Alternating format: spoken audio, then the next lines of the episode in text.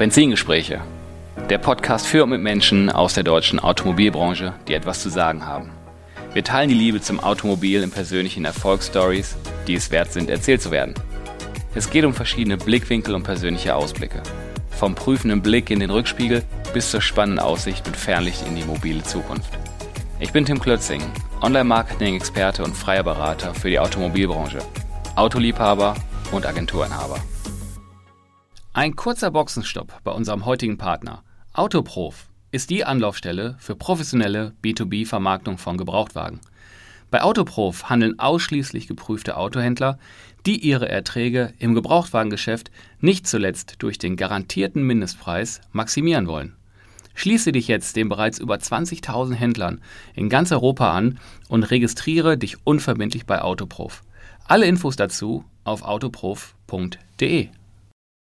Herzlich willkommen bei meinem Podcast Benzingespräche. Und heute ist der zweite Teil des Zweiteilers mit Derek Finke und äh, Jörg von Steinecker, wo wir vor kurzem auch so ein bisschen Rückblick 2021 gemacht haben. Und wie war das so das, das subjektive Empfinden, wie war das eigene Jahr? Und, und wie ist so, wie, was nimmt man so aus der Branche wahr, weil die beiden Kollegen sind auch bestens vernetzt, die treiben sich viel rum in der Branche. Und das war mir einfach mal äh, im Podcast wert, da mal zu hören, was die beiden Jungs zu sagen und damit erst erstmal hallo Jörg, hallo Derek. Moin.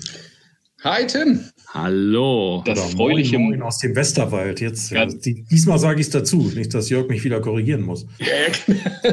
ja, mega. Ich finde ein herzliches Moin Moin aus dem äh, Westerwald finde ich fantastisch. Also da muss aber aufpassen. Für einen Ostfriesen ist das schon ähm, gesabbelt. Ne? Der sagt nur Moin. Also ja, einmal genau. reicht. genau.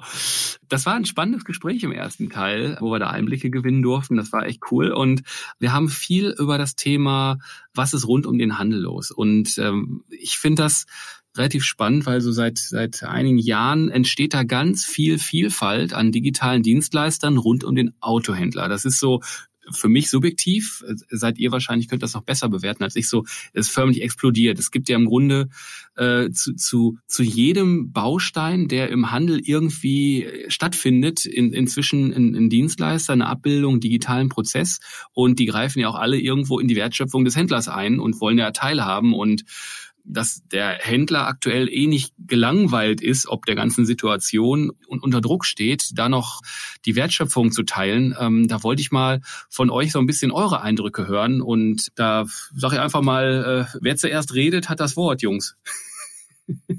Derek, du zuerst. ah, wunderbar.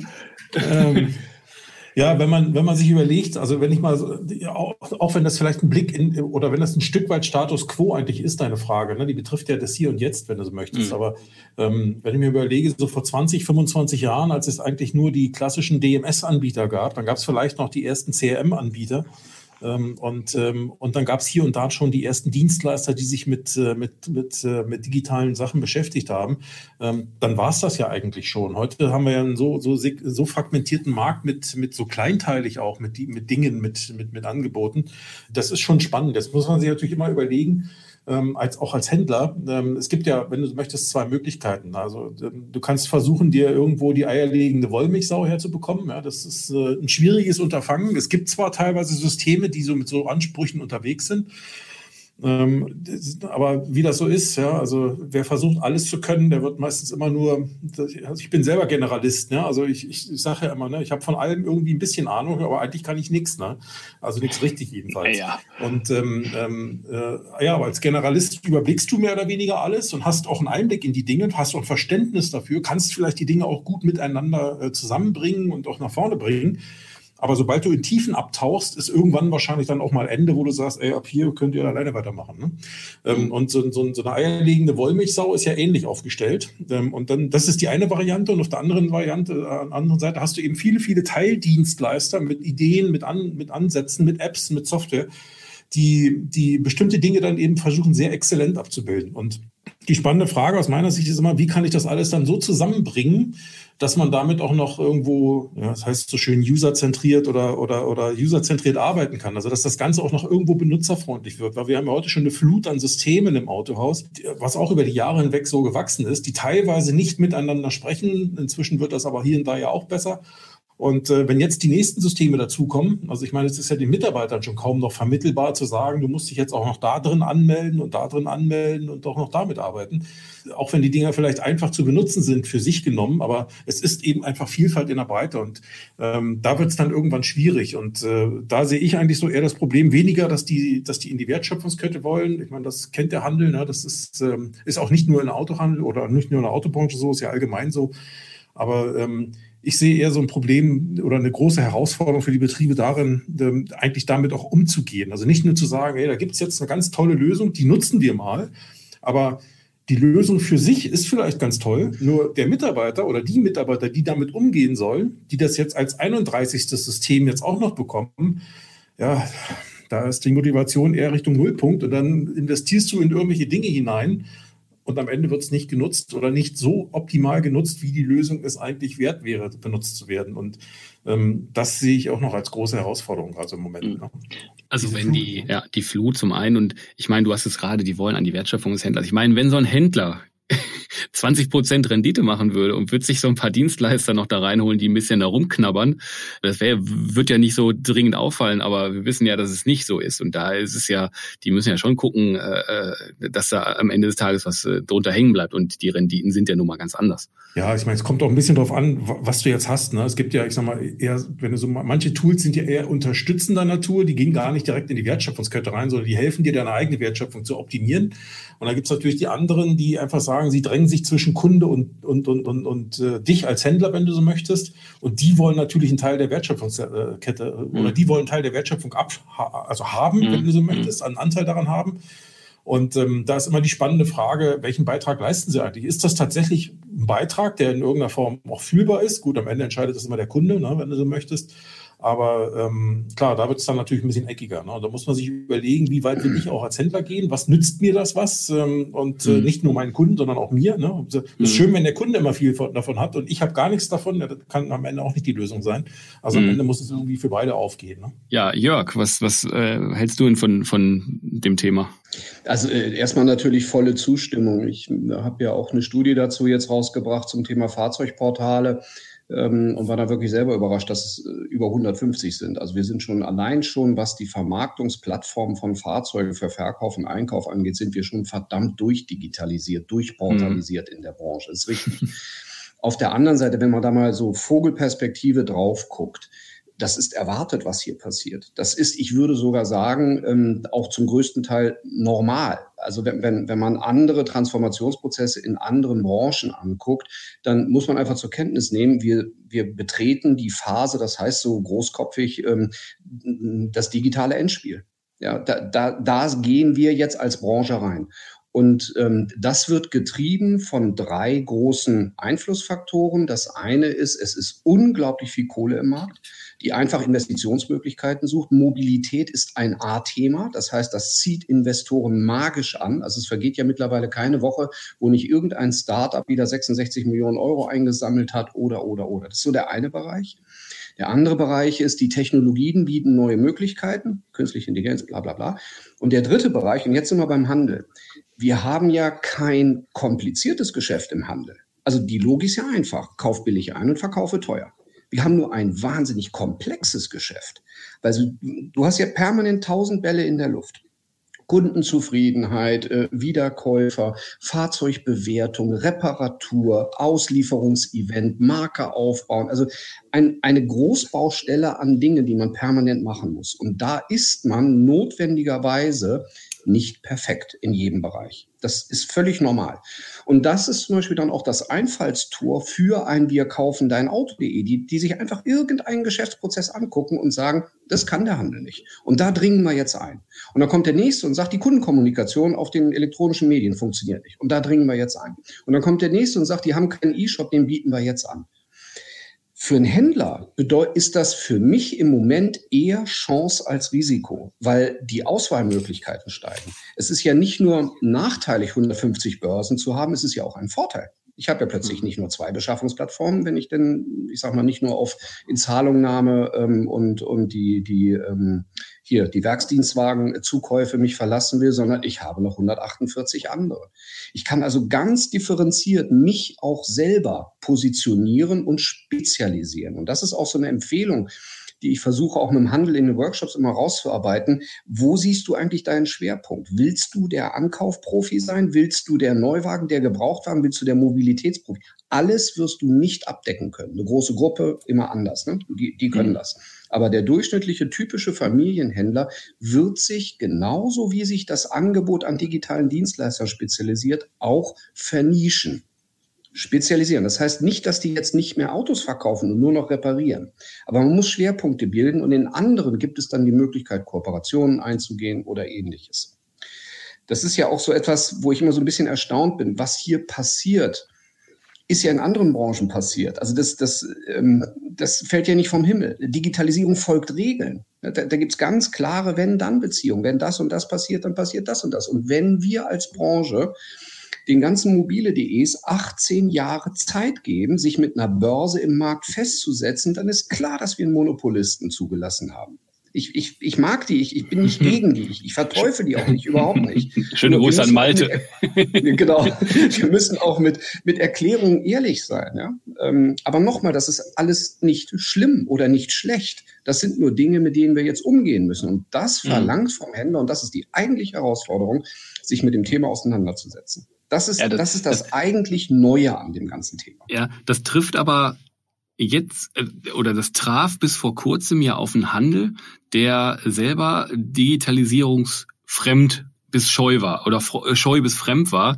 Und jetzt, was wir auch äh, ja, besprochen haben, jetzt kommt der Handel ja selbstständig erst so in, in die Range durch Vorbereitung und Beschäftigen mit den ganzen Themen in die Lage, da das zu sortieren, auszuwählen, eigene Lösungen äh, zu entwickeln und teilweise, wie du auch im letzten Teil gesagt hast, eigene Lösungen, die so gut sind, dass die nicht dem eigenen Autohaus nur dienen, sondern die halt auch, ich sag mal, outgesourced oder, oder separiert werden und als eigene Company agieren. Ne? Mhm. Das, das findet ja jetzt gerade erst statt. Und äh, klar, wenn man 18 Jahre da im Monopol oder, oder ein, äh, ja, zwei Dienstleister da füttert, äh, darf man sich nicht wundern. Aber da war ganz lange nur Geschrei im Markt. Ne? Alle haben geschrien, aber keiner hat irgendwie eine Alternative gehabt. Aber wenn, wenn du das mal in, wenn du da mal in die Diskussion mit, mit, mit, den, mit dem Handel gehst, dann habe ich zum Beispiel beobachte ich Folgendes. Ähm, ja, sprechen wir darüber, ob wir nun, was weiß ich, eine neue Börse für Vertrieb oder irgendein Start-up für, was weiß ich, Kundenkontakt oder ähnliches ähm, mit reinnehmen oder nicht. Und da muss man sich mal überlegen, was passiert da eigentlich? Du, du baust dir doch wieder ein Silo auf. Du stellst wieder irgendeinen, gerade beim Thema Kundenkontakt zwischen dich und dem Kunden, ob das nun eine Leasing-Vertriebsplattform, eine Service-Plattform ist, was auch immer. Sollten wir nicht eher dazu übergehen, mal den Fokus drauf zu legen, wie können denn die Daten, die da entstehen, die Informationen, die Kundenkontakte den Weg in unsere Welt, in unsere Händlerwelt, in unsere Datenwelt finden? Ja, und das, das ist etwas, wo ähm, dieses Bewusstsein für Daten, was ich beim letzten Mal auch schon mal angesprochen habe, ähm, das steigt langsam. Da haben wir eigentlich noch die größten Wachstumspfade vor uns, was so Bewusstseinsbildung, Umgang, Verständnis und, und so weiter angeht. Ich mache das mal ganz provokativ und sage, eigentlich müssten die Startups dem Handel Geld zahlen, damit die die Ware liefern, die deren Produkte interessant machen. Die Marktverhältnisse sind andere, ist mir auch klar. Ja? Also ähm, wird so nicht passieren. Aber wenn man das mal von der Seite denkt, dann kriegt man plötzlich einen anderen Blick auf seine eigenen Fähigkeiten, auf seine Kompetenzen, auf seine Ressourcen, die man auch anders vermarkten kann. Und dann kommt man zum Thema Daten, die man dann auch besser integrieren, vernetzen, nutzen, auswerten, zu Geld machen kann, etc. Aber da haben wir noch ein bisschen Weg vor uns. Mhm. Ja, sehr spannend. Äh, Derek, hast du da noch was hinzuzufügen? Du, du hast auch sehr aufmerksam zugehört. Ja, ich habe mich bemüht, ne? Im Rahmen meiner Möglichkeiten halt. Ne? Nein. Ich bin da völlig bei Jörg, gerade was das Thema Daten betrifft. Ne? Also wie gesagt, wir haben ja, äh, also ich glaube, die Autobranche hat ja so viele Daten von Kunden. Ja? Du hast Verkauf, du hast den Service, du hast teilweise Vermietung, ähm, wir haben Finanzierung, wir haben Leasing, wir haben alles Mögliche hinten dran.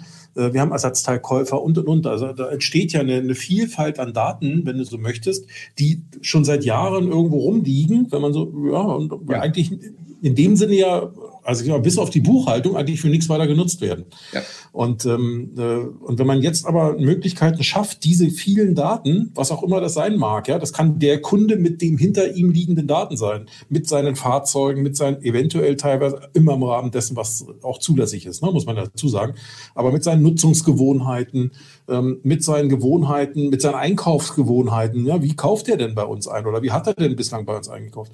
So und unter Umständen anfängt, die, diese Daten mal auszuwerten, vielleicht sogar in Bezug zu setzen mit öffentlich zugänglich oder auch anderweitigen Daten, die aus anderen Quellen noch kommen. Wo, wie passiert sowas denn woanders und und und? Da gibt es auch ganz interessante Erkenntnisse.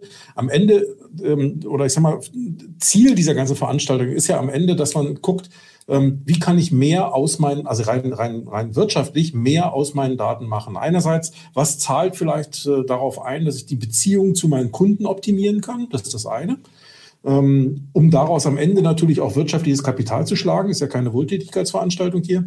Ähm, auf der anderen Seite aber eben auch, wie kann ich unter Umständen auch direkt unter Umständen aus Daten Kapital schlagen. Jörg hat ja schon ein Beispiel genannt. Ne? Vielleicht gibt es auch Dritte, die Interesse daran haben, meine Daten in irgendeiner Form auch auszuwerten. Und ich kann das eben auch teilweise, äh, teilweise äh, vermarkten. Auch mhm. da wieder immer der Hinweis im Rahmen dessen, was eben zugelassen ja, ja, das muss natürlich rechtlich belastbar sein. Ja, ja klar, sicher. Heute muss man sowas ja immer dazu sagen. Ne?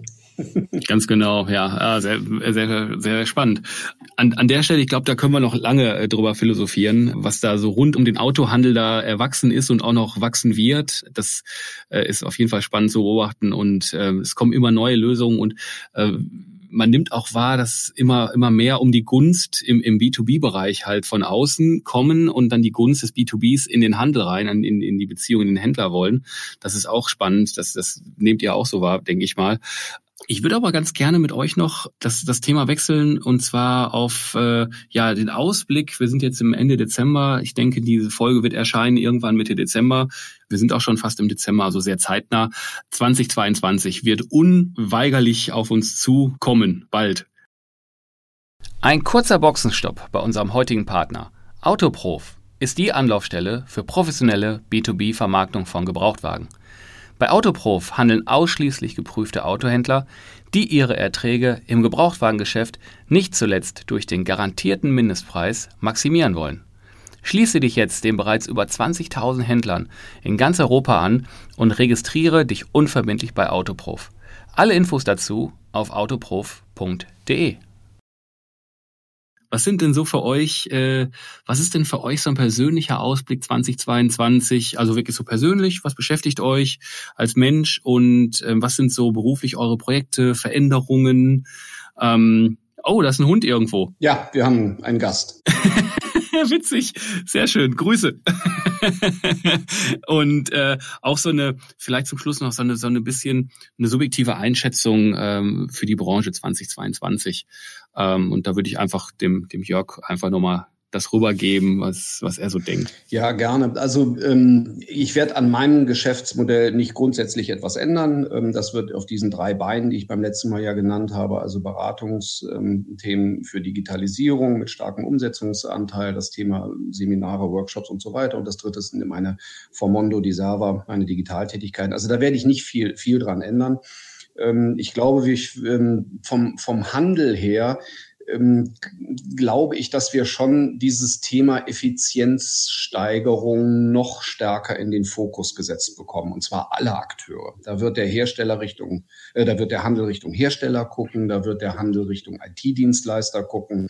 Ähm, ich glaube auch, dass die Systemanbieter Gott sei Dank glücklicherweise massiv unter Druck gesetzt werden, ihre Systeme endlich zu öffnen, dass wir die alle vernetzen können. Und da wird auch die Beraterzunft irgendwo ähm, in die Pflicht genommen. Und das ist auch völlig in Ordnung. Wenn ich mich in den Handel versetze, dann wird 22, ähm, da wird mit Sicherheit so erstmalig sichtbar werden, was bedeutet es eigentlich, wenn wir zunehmende Fuhrparks haben, also wenn Mobilität so langsam als Dienstleistung wächst, weil dann werden wir ja mehr Flotten haben. Das heißt, der Anteil der Privatkunden wird runtergehen.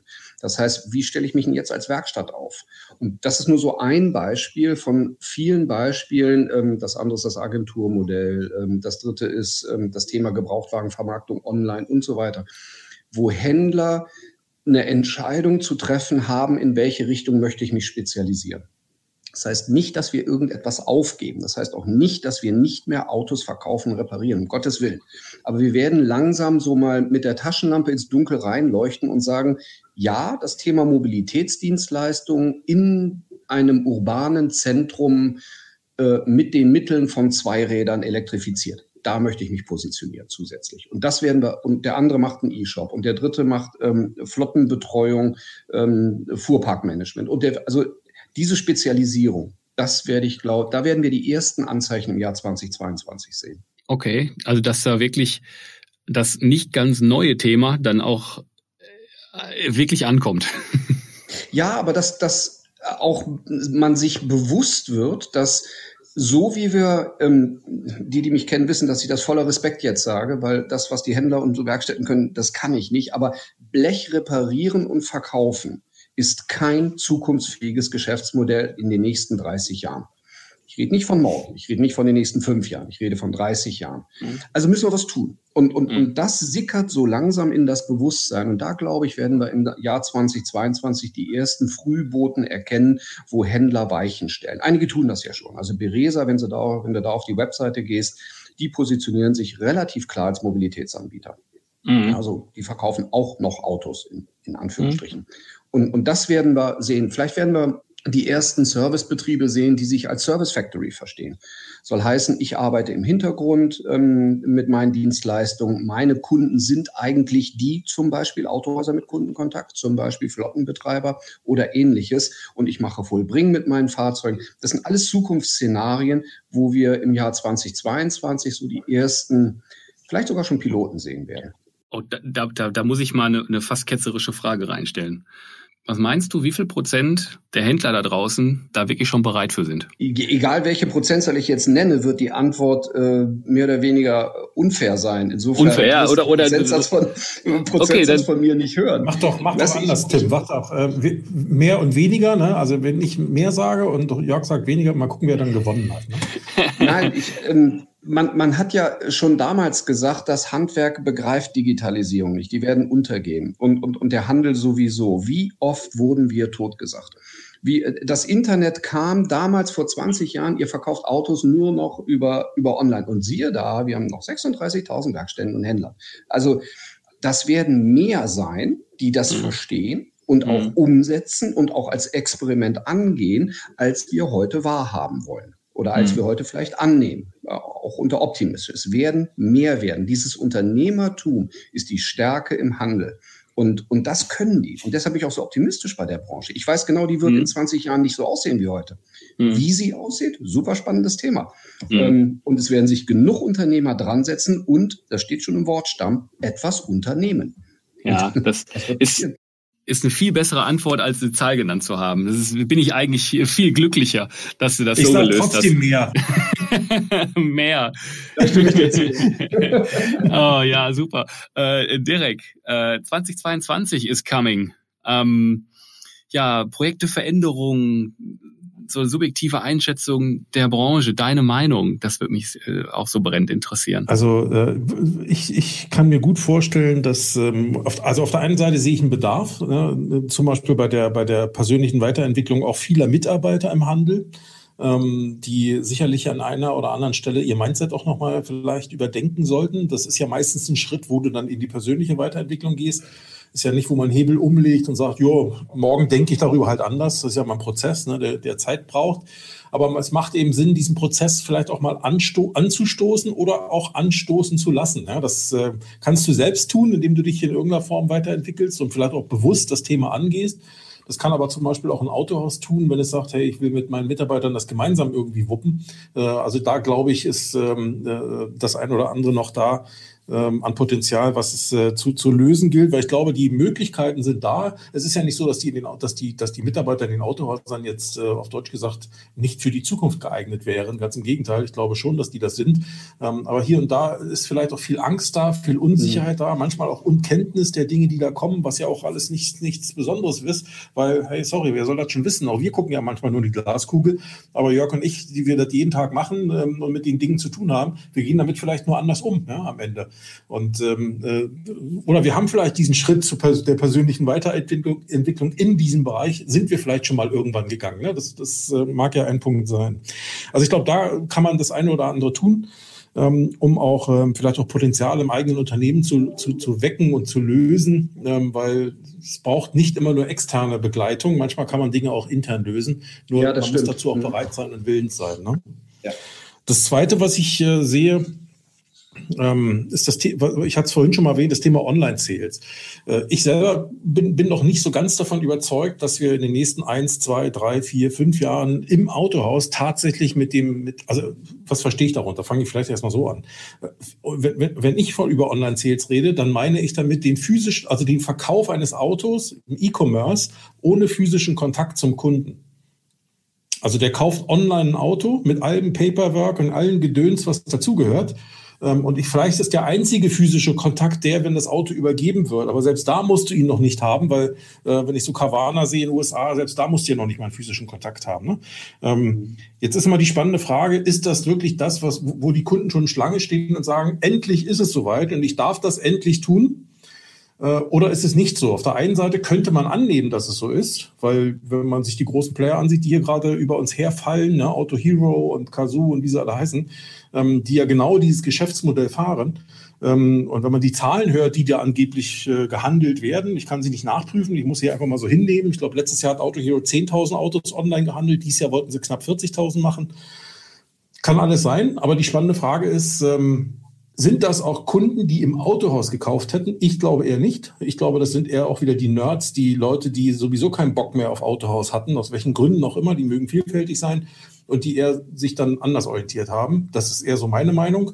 Nichtsdestotrotz muss man sich mit dem Thema natürlich irgendwo auseinandersetzen und nach und nach anfangen, auch ähm, sich praktisch äh, mit dem Thema auseinanderzusetzen und äh, auch Dinge auch einzuführen, damit man in irgendwo Form da auch mitgehen kann nachher. Ne? Also ich glaube, wie gesagt, das ist kein Thema, wo ich sage, das muss nächstes Jahr schon fertig stehen bei den meisten Händlern und muss irgendwie gelebt werden können. Aber man muss sich damit beschäftigen und sich fragen, hey, wenn wir irgendwann mal da sein wollen und auch das und das auch machen können oder das auch machen wollen, was müssten wir heute schon tun, und auf den Weg begeben? Welche Schritte sind das, die wir da so machen müssen, ähm, damit wir dann auch mitwachsen können? Weil ich glaube eben nicht, dass es funktioniert zu sagen, wir überspringen alles und machen direkt Online-Sales. Also ich glaube nicht, dass es funktioniert, ähm, was das Thema betrifft. Ja. Mhm. Dann hätte ich noch ein Thema, das ist Prozesse. Das ist, da bin ich ganz bei Jörg. Das äh, hat ja schon das Thema Effizienz genannt.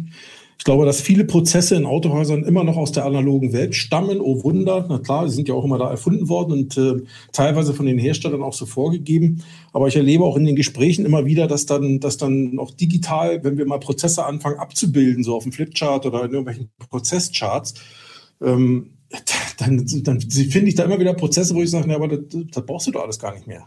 Genau. Ja, doch, doch, doch, das ist doch, guck mal, so deswegen, ja, aber deswegen ist so, weil es immer mal so gemacht wurde. Aber immer so gemacht haben, heißt ja nicht, dass das doch sinnvoll ist. Äh, aus welchen Gründen auch immer das mal eingeführt wurde. So, und, und, und diese Dinge mal anders zu denken und da anders ranzugehen, ich glaube, das muss man eben auch beginnen. Nicht nur für digitale Produkte, sondern durchaus auch in der, in der Offline-Welt. Ja. Mhm. Ähm, ich glaube, das ist auch wichtig. Und Prozesssicherheit, also Prozesse neu denken, aber auch sicher dann in irgendeiner Form ähm, äh, durchsetzen. Dann das, was ich vorhin auch schon sagte, Kundenbeziehungen. Äh, Jörg hat vorhin schon das Agenturmodell angesprochen. Wenn wir denn tatsächlich die, ne, nicht der Kundenkontakt, aber zumindestens, wenn mir das eigentliche Geschäft mit dem Kunden im Neuwagenbereich ein Stück weit aus der Hand genommen wird, dann muss ich mir natürlich Gedanken machen, wie kann ich mich jetzt positionieren? Ich will mal ein Beispiel nennen. Also wenn ich mir heute die Werbung eines Autohauses ansehe, das ist jetzt natürlich ein bisschen pauschal, ne? aber im, weitesten Sinne ist das ja so. Tim, du bist selbst im Marketing, du kennst das noch besser als ich, glaube ich. Ähm, dann ist es im Regelfall, die Kernaussage ist immer Preis, Preis, Preis, Preis, Preis. Ja, die ist Rate, die ist Rabatt, die ist günstigster Preis, die ist Aktion. Mhm. Ähm, das ist ja eigentlich die Kernaussage, mit der heutzutage mhm. Autohandel beworben wird. Warum ist das so? Weil wir eben äh, aktionsgetrieben sind und Monatsende, Quartalsende, Halbjahresende, Jahresende. So, das ist ja so die Logik, die da eine, eine Rolle spielt. Wie KZ getrieben. Ja, genau. Kommt noch, äh, noch, kommt noch dazu. So, wenn mir jetzt aber das Thema ähm, ein Stück weit aus der Hand genommen wird und nicht, und, und meine Aussage als Händler eben nicht mehr ist, ich bin der mit dem günstigsten Preis, dann ist immer meine Frage, ja, was ist denn dann deine Aussage? Sag mir doch mal, du Händler, sag mir doch mal, warum sollen Kunden zu dir kommen und nicht zu deinem Nachbarn? der dieselben Autos hat, der dieselben Autos zum selben Preis hat, hm. der dasselbe Logo da draußen dranhängen hat, dessen Mitarbeiter hm. durch dieselbe Akademie gegangen sind wie deine, ne? dessen hm. Dienstleistungen mehr oder weniger identisch mit deinen sind, also zumindest was das reine Angebot betrifft. Sag mir doch mal, warum soll ich jetzt zu dir kommen und nicht zu dem gehen? Was ist der Grund? Und bitte sag mir nicht kompetent und zuverlässig, weil das setze ich als alle, ne? voraus. Ne? Ja? Mhm. So, also äh, ich glaube, an der Stelle anzusetzen und sich eben mal mit sich selbst zu beschäftigen, ein Stück weit, im Sinne von, wer bin ich, wofür stehe ich überhaupt? Was ist, mhm. was ist eigentlich der Grund meines Unternehmens? Danke, ja. Also es ist ja nicht Geld verdienen, ne? da gibt es ja noch irgendeinen anderen Antrieb. Ähm, und was macht mich als Unternehmenspersönlichkeit und auch als Unternehmerpersönlichkeit eigentlich aus? Wo haben wir unsere Stärken? Wo haben wir unsere Schwächen? Und, und, und. Also dieses Potenzial mal zu heben, damit die, mhm. die Händlermarke, wenn du so möchtest, ein Stück weit außen, aus dem Schatten der Herstellermarke hervortritt. Ich glaube, das ist eben wichtig, auch um Kundenbeziehungen sauber zu leben. Woanders sagt man dazu Positionierung. Ne? Mhm. Ähm, das ist das ja am Ende. Und, ähm, und ich glaube, das ist eben auch wichtig. Das haben, einige haben das ja schon, vielleicht mhm. eher unbewusst gemacht. Ja? Ähm, aber man muss es sich auch bewusst machen, damit man das auch leben kann. Sonst funktioniert mhm. das, glaube ich, nicht. Und einen Punkt hätte ich noch, ja. das wäre der letzte, auch mit, äh, mit Jörg, auch äh, völlig äh, konform, Thema Daten und Transparenz. Was ich auch oft erlebe, ähm, in den Autohäusern, also ich sag mal, es gibt im Regelfall eigentlich fast immer eine, eine, relativ gute Transparenz über die klassischen Daten, die so ein Unternehmer regelmäßig checkt. Ne? Also vor allen Dingen betriebswirtschaftliche Daten, weil da ist über die Jahrzehnte hinweg ein System etabliert, mit dem man seine Daten auswerten kann. Ne? Aus dem DMS heraus, aus der Buchhaltung heraus, aus dem Controlling, wo auch immer. Kann man hier und da vielleicht noch mit Excel rumspielen und dann hat man sie noch ein bisschen anders, aber im Grundsatz hat man da eine Übersicht. Ne? Aber alles das, was so mit Digitalisierung zu tun hat, allein schon so ein Begriff wie KPI, der, der, ähm, der ruft ja oftmals schon Erschrecken hervor. ähm, das sind so Dinge, wo ich glaube, da fehlt es eben auch oftmals noch. Ähm, nicht, nicht nur das Verständnis dafür, das ist das eine, das kann man aber auch relativ leicht lernen, ähm, sondern auch äh, sich das ich sag mal, in seine, in seine Controlling- oder Management- oder Unternehmertätigkeit das mit einzubeziehen und sich auch regelmäßig mit diesen Dingen zu beschäftigen. Was haben wir mit der Maßnahme erreicht? Was waren unsere Ziele? Wie ist es gelaufen? Wo mussten wir nachsteuern? Also auch da Transparenz zu schaffen, ähm, das halte ich auch noch für einen wichtigen Punkt, damit man mhm. eben nicht irgendwann in Dinge rein investiert, wo man sagt, naja, machen jetzt irgendwie alle oder ich habe gehört, das soll jetzt gut sein und oder mein mhm. Hersteller sagt, ne, so, so. Also ich glaube, da kann man dann am Ende eben noch was gegenhalten. Ne? Das halte ich auch für wichtig. Mhm. Ja, du hast natürlich jetzt vorhin äh, das zum Thema Eigenmarke, Handelsmarke, Kundenbeziehung und äh, sowas ein bisschen äh, da thematisiert, ähm, da rennst du bei mir, bei mir natürlich als Marketer offene Türen ein, weil ähm, das versuchen wir auch immer zu predigen. Bleibt nicht, äh, versteck dich nicht hinter der, der Kommunikation des Herstellers, sondern du bist der Händler vor Ort und du brauchst das. Fand ich wunderbar, dass du das in, ins, ins, in den Kontext Kundenbeziehung transferiert hast, weil das zahlt nämlich genau darauf ein. Und auf der anderen Seite, der Jörg äh, äh, sagte vorhin rein, WKZ, das ist wirklich wirklich der Klassiker. Wir hören es so oft und ihr fangt schon an zu lachen. Wir hören es so oft, dass ein Händler sagt, ich habe kein WKZ mehr, ich kann kein Marketing mehr machen. ja, oder ich muss jetzt das machen, weil ich kriege WKZ. Also beide, ja. beide Automatismen. Ja, also da bin ich ja schon richtig. Ja, ganz genau. Und an der Stelle bin ich ja schon noch dankbar, weil ähm, wir mit unserer Agentur, mit Breitengrad, wir verstehen uns ja, ähm, wir arbeiten für den Handel ganz klar, das ist unser Auftraggeber und wir haben mit den ganzen Marken, die ganzen Vorgaben, die haben wir alle drauf und wir gehen immer ans absolute Limit, was die WKZ-Richtlinien hergeben, aber die Handelsmarke nach oben holen. Ähm, das, äh, da muss man sich ab und zu mal mit der Marke reiben, das ist okay, aber äh, das versuchen wir halt immer zu machen und die eine oder andere Marke. Weg. Ja. Das, das, das ist wirklich der richtige Weg, weil wenn man sich überlegt, ähm, was ist, was ist die, die, was ist das Minimum, worum sich ein Händler kümmern muss, damit er eine Daseinsberechtigung hat? Das ist genau. die Handelsmarke. Minimum. Und genauso wie Derek, wie du es definiert hast. Das ist der, das ist das, was mir einem Kunden erklärt, warum er den Opel bei mir kauft und nicht bei einem anderen Opel-Händler. Handelsmarke und das zweite ist Wissen um den Kunden in Form von Daten. Natürlich ja. auch die Menschen, vollkommen klar. Ne? Also es gibt noch ein bisschen mehr Sachen, worum man sich kümmern muss. Aber im Rahmen der Digitalisierung sind das ja. die beiden Themen. Ja, ja, was, was die eine oder andere Marke inzwischen verstanden hat. Wir hatten vorhin auch über die, ich, ich nenne das jetzt mal Preispunktwerbung, also dass immer dass das äh, Angebot in der Werbung kommen muss. Äh, der eine oder andere Hersteller hat sich in letzter Zeit im Kontext digitale Kanäle, wenn wir jetzt Richtung Online-Radio, ähm, Digital-TV und sowas, da sind die hier und da schon mal gelegentlich offen dafür, dass da nicht unbedingt ein Preis oder ein Leasing oder Finanzierungsangebot rein muss, weil die verstanden haben, dass auch die die deutliche Reichweite, die man günstig einkaufen kann, die extrem stark auf das lokale Branding seines Partners einzahlt, das geht teilweise inzwischen hier und da auch mal durch. Ich will nicht sagen pauschal, aber es passiert. Mhm. Oh. okay. Ähm, ja, ihr Lieben. Ähm, ganz lieben Dank auch äh, äh, für, den, für, für eure Meinung 2022. Ähm, da auch, äh, das war in beiden Teilen hier und da echt schon ein Deep Dive und echt ähm, super interessant mit euch zu sprechen, die ihr da echte Experten auf euren Gebieten seid. Das hat mir ganz viel Spaß gemacht und ähm, ja, wir sind am Ende des Jahres 2022 und da kann ich von meiner Seite persönlich nur sagen, es äh, war wieder ein fantastisches Jahr, ganz viele äh, so tolle Gäste gehabt wie wie heute natürlich und in dem ganzen Jahr, ich will auch keinen hervorheben, das war einfach toll und wir hören uns ganz bald wieder und Jungs, ihr habt auch noch das Wort, gerne. Ja, geht's Dem ist nichts hinzuzufügen. Danke, dass ich dabei sein durfte. ähm, danke Derek, dass ich euch kennen darf und mach weiter mit dem Podcast. Ich höre ihn selber gerne als äh, Dauerabonnent, Tim. ja, und Derek auch natürlich. Genau. da höre ich auch immer rein, ganz klar. Guter ja, Content. Ja. Also ich mache ja, ja, kein Auto-Abo, ich mache ja jetzt Podcast-Abo. Ne? Ah. Sehr gut. Voll, nee, seid also, voll gut aufgestellt. Ich bin da, ich bin da ganz dabei. Also ähm, ich sag mal, es gibt immer Höhen und Tiefen im Leben ähm, äh, und manchmal ganz tiefe Tiefen und manchmal auch ganz hohe Höhen. Das ist halt so. Äh, manchmal ist es doch ausgeglichener. Ähm, das ist, kannst du nie vorher immer planen, da kann man anstreben, aber man kann es nie genau immer beeinflussen. Aber im Grunde kann man einfach nur dankbar sein dafür, dass wir in so einer Zeit leben, dass wir hier noch sein dürfen, dass wir uns hier kennen und dass wir uns hier austauschen können.